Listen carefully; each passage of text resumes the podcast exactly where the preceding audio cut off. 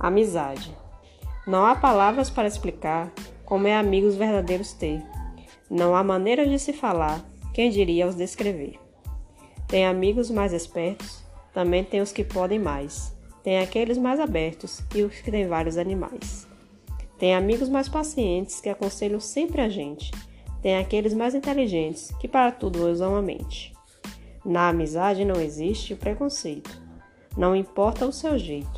Só amor e respeito, e nela tudo é muito aceito.